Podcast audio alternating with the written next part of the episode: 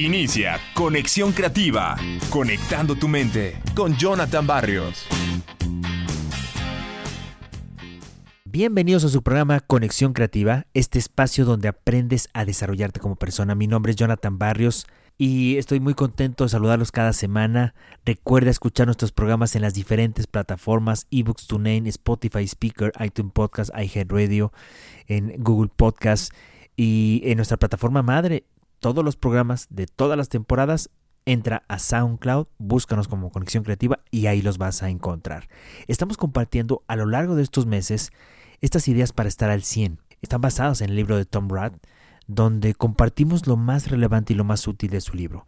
Y ya estamos en la número 27. Bueno, pues esta idea número 27 dice así, que las palabras positivas estén adheridas a tu lenguaje. ¿Se acuerdan que la semana pasada hablamos de cómo hay que contrarrestar una cosa negativa que sucedió en nuestra vida por cinco cosas positivas? Pues esto tiene una relación con lo que compartimos la semana pasada. Fíjense, Generalmente nuestro vocabulario está cargado positiva y negativamente.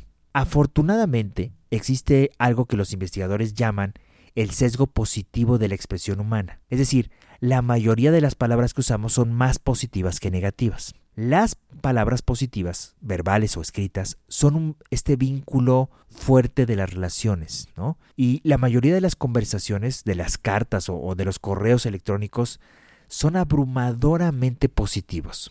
Por eso, deben contar con ese peso positivo para que las palabras negativas no las puedan contrarrestar.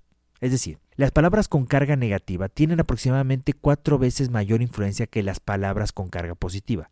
Si le mandas un mensaje a un amigo o una amiga con un comentario negativo, necesitarás cerca de cuatro mensajes positivos para devolver a esa persona a un estado neutral. Ahora bien, cuando necesitas confrontar a alguien o tocar un tema difícil o entregar malas noticias, simplemente trata de agregar comentarios favorables. Es decir, equilibra la conversación con más palabras positivas que negativas.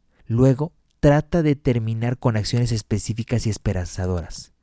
Trata de ayudar a la otra persona para que pueda ver las consecuencias positivas de cualquier cambio que discutan. Si bombardeas al receptor con comentarios negativos cuya influencia es desproporcional, como ya lo escuchamos, es más probable que se cierre y no quiera escuchar.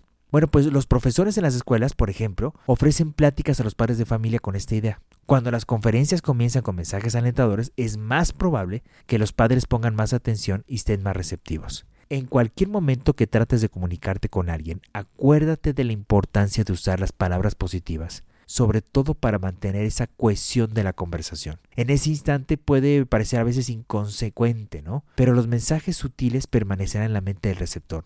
Si los amigos saben que pueden contar con un mensaje o con una llamada tuya para levantarles el ánimo un poco, los lazos de esta relación resultarán fortalecidos. Y vaya que en estos días necesitamos de ese tipo de palabras positivas de alguien cercano, de algún amigo, de alguna amiga. Yo espero que esta reflexión te ayude, sobre todo para darte cuenta de la importancia de lo positivo. Recuerden seguirme en mis redes sociales, Jonathan Barrios Bustos, en Facebook e Instagram y Jonathan Barrios en mi canal de YouTube. Nos escuchamos en un programa más de Conexión Creativa. Hasta la próxima.